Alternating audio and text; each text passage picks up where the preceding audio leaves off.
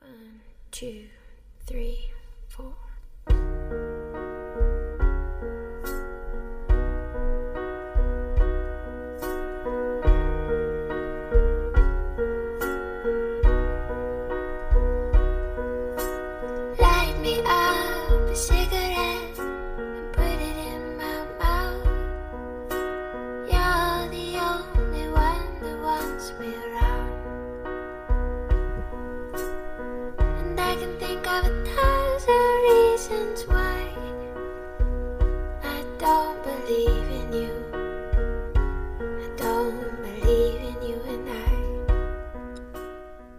Hello, guys. Welcome to FM 95.2 Zhejiang University School Radio. This is English Bridge, and here's your friend News. 观众朋友们，大家晚上好！您现在正在收听的是浙江师范大学校园之声外语桥栏目。很高兴能够在周一和大家在外语桥见面，我是新闻。In this program, we're going to talk about some interesting teleplays. Just know to all that Korea drama is playing a leader position in the TV play industry. But it is high time that we look into other teleplays and find another ways of amazing. 随着萨德和乐天事件的发酵，中韩关系现在可以说是越来越敏感了，这也让很多韩代商家非常的尴尬。其实尴尬的又何止韩代呢？无数的韩粉现在都处于敏感期吧。 他们开始陷入了应不应该在这个时期继续粉自己的爱豆的苦恼中，甚至有人担心说，听韩语歌、看韩剧，在不久的将来也可能会被扣上不爱国的大帽子呀。说到这里，感觉我应该可以分析一下中韩关系，顺便科普一下乐天而煞的事件的始末，还可以创想一下中韩未来，感觉可以撑完好几期的外语桥了。放心吧，我才不会那么拼呢。这期的外语桥新闻想要给大家推荐几部新上映不久的优秀电视剧。要知道，脑洞大的编剧可不仅仅在韩国才有哦。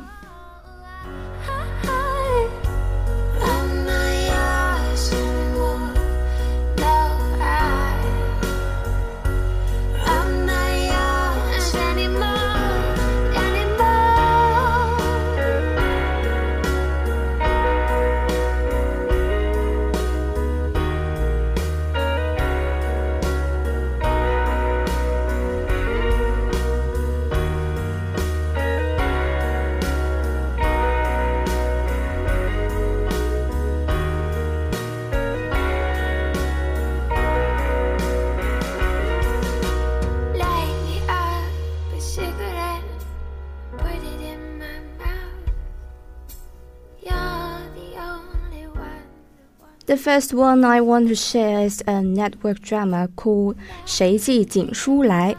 We can infer that it must be made in China from its beautiful and poetic name. It is a story about a man who traveled back to his youth and had a different life. 谁记锦书来是继《太子妃升职记》之后唯一的一部让我觉得男主智商在线的网剧。一个混吃等死的靠赌博、 靠赌博为生的男主，在偶遇情敌之后，知道当年的情书没被送出的真相，想要给自己的初恋送出那份锦书，可是却在那个过程中穿越了。What catches me most in the drama is the reality of the details. All the details and the evidence are logical. So it seems like a fiction play for the heroes able to travel back to the past accidentally. However, after the time traveling, the life he experienced is real and reasonable, which is the same as the normal life we are having. The scriptwriter did nothing to beautify the hero. In the following story, thanks to the time traveling, the hero and heroine clarify their misunderstanding, and finally, they elope together. They settle down in a new city and try to save their love. Different from other idol dramas, the scriptwriter pay more attention to their hard life after eloping. They have to rent a house, find jobs, cook, and clean the house by themselves. 真实是这部剧最吸引我的地方。虽然这个词看上去并不适合用在一部以穿越为背景的网剧上，但跟那些男女主私奔然后过上幸福快乐的套路式情节相比，男女主私奔之后忙于应付房租、工作等等的生活压力，其实是妥妥的写实呀。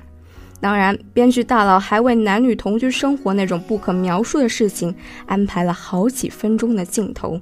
这也是本剧最大的亮点之一。The reality is not only shown in the story but also in the mode of the hero. As a lazy senior student, he was addicted to the computer games.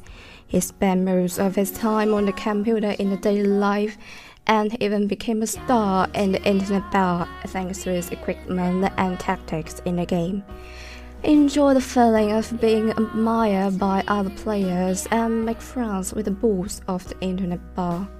和传统意义上的拥有绝对光环、人生开挂的男主不同，谁系锦书来的男主并没有英俊的外表、出众的能力和出门遇见贵人的运气，所以并没能走上所谓的人生巅峰。好吧，起码现在还没有。编剧似乎只是想要给我们展示一个故事，或者说是一种假设：如果能回到过去，一个人会怎么活？So for me, it's not just a network drama. It showed me a mixture of reality and fantasy. If you want to have a new experience after watching too much ideal dramas, which are all in the same key, it will be a good chance for you.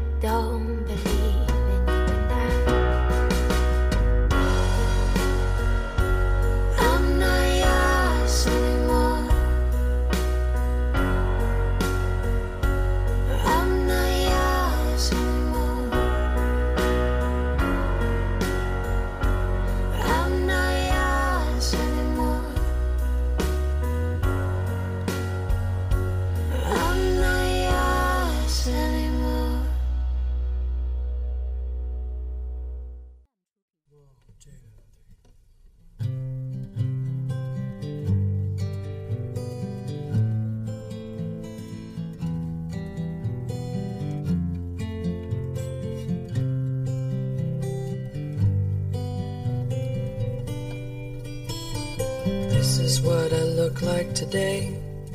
And I'm trying not to pull out my hair.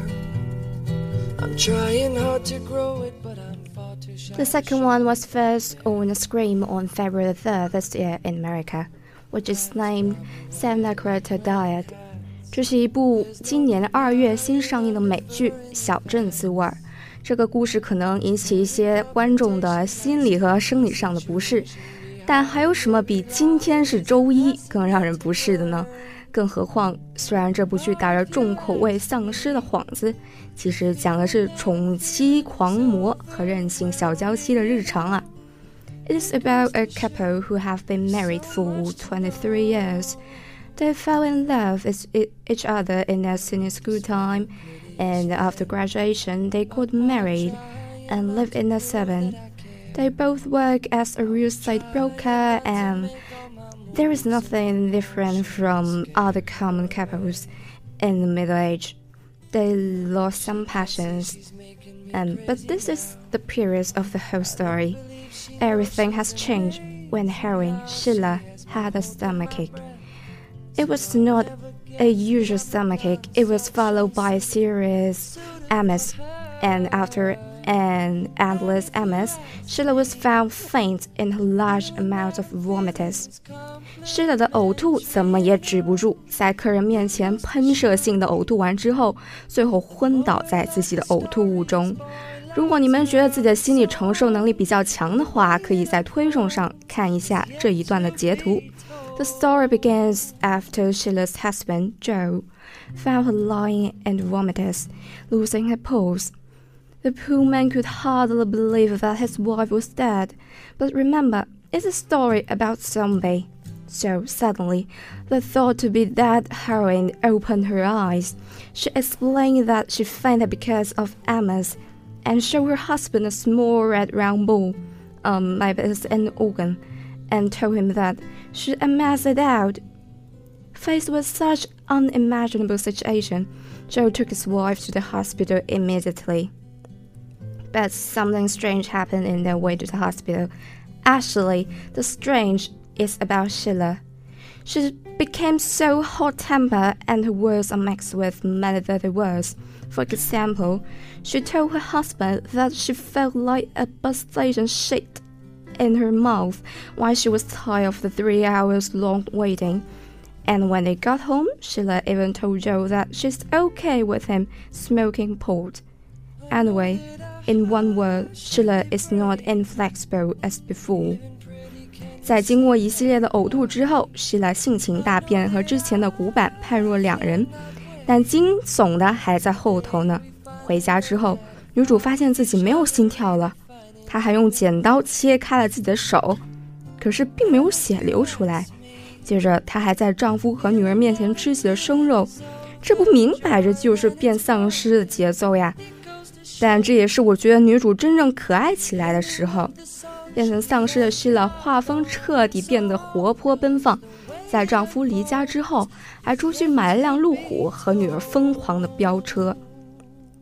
But there is still a problem that the whole family ought to face.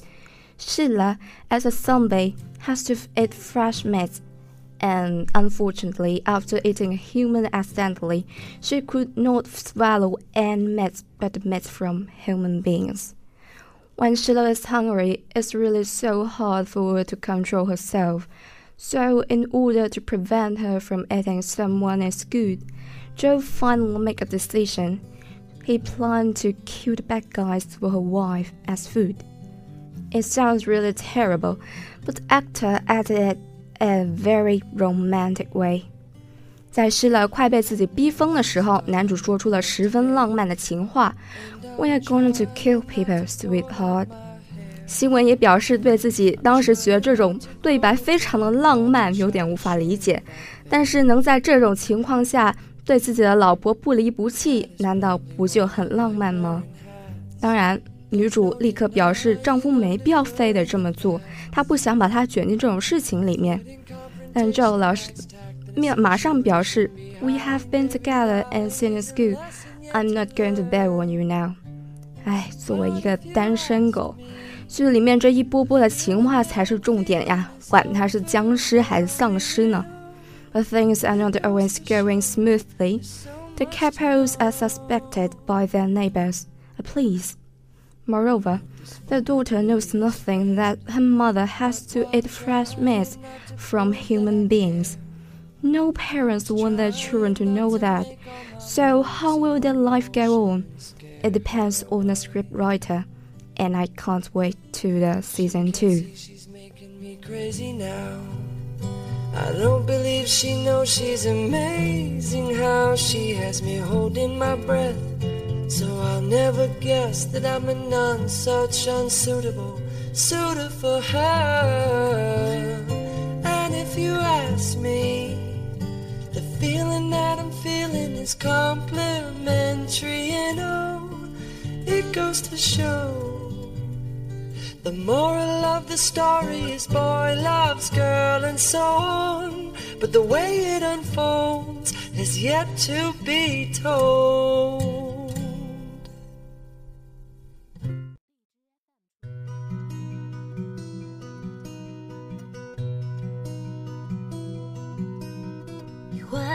Mosquito más tonto de la manada.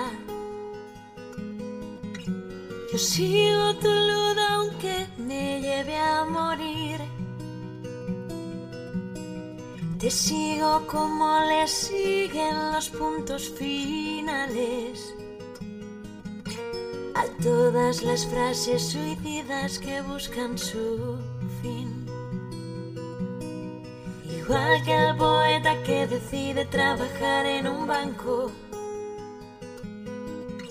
Sería posible que yo en el peor de los casos le hiciera una llave de judo a mi pobre corazón, haciendo que firme llorando esta declaración. Me callo porque es más cómodo engañarse. Me callo porque ha ganado la razón al corazón pero pase lo que pase, y aunque otro me acompañe, en silencio te querré tan solo a ti.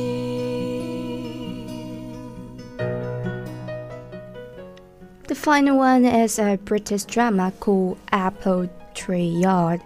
Emily Watson gave her perfect performance in the drama. She was 50 years old when she decided to be the heroine in the apple tree yard. Unlike most actresses in China, Emily showed her flabby skin and wrinkles in the drama. It's so real and amazingly charming. She acted a scientist who has successful career and happy family life. Till one day she met a mysterious man, and then the real story happened. 女主是一位高学历的女博士，拥有一位同是科学家的老公和一对已经长大成人的儿女，在外人看来绝对是事业爱情两丰收的典范。然而张爱玲早早就告知我们，生活是一袭华美的袍，爬满了虱子。老公身边的年轻美女助教让两人感情岌岌可危，儿子患有狂躁症，不和和他交谈。可想而知，当女主遇上神秘男的时候，那个天雷勾地火呀，开场就玩得很是激烈。If you thought it the ethical play, telling uh, exploring stories about love and marriage in the Middle Age, you're absolutely wrong. It's a mixture of emotion, suspense, and larger plot. You'll never know what's happening exactly until you keep it to the last second. That's the reason why British dramas are always attractive. They tell boring stories in a very interesting way. Moreover, they dig into the answers to many social problems such as marriage, family, and sex, and the middle class. 正所谓从无节操中生活出合家欢。由屎尿屁里提炼出真善美，大概只有高贵冷艳的辅国神剧才能将这两点发挥得淋漓尽致，炉火纯青吧。In the beginning of the chapter one in monologue from the heroine, before I met you, I was a civilized woman. Civilized. Now I don't even know what that means. Food, shelter, sex. Once those needs are covered, we can pretend we're in control, but really, we are all just animals. The heroine thought the Monsieur man was a spook who can satisfy her needs of feeling to be wanted and still be attractive. So she couldn't help to choose him, and her family seems to be getting more and more unbearable. When she got the news that her daughter was pregnant, she was planning to break up the connection with her extramarital man, but after the news, she dressed up and went out for a date with him. Her choice seems to so reasonable, being an attractive woman instead of a grandmother. So, what will the heroine and the family go on? You can figure out by yourself. haciendo que firme llorando esta declaración. Me callo porque es más cómodo engañarse. Me callo porque ha ganado la razón al corazón. Pero pase lo que pase, y aunque otro me acompañe, en silencio te querré tan solo a ti.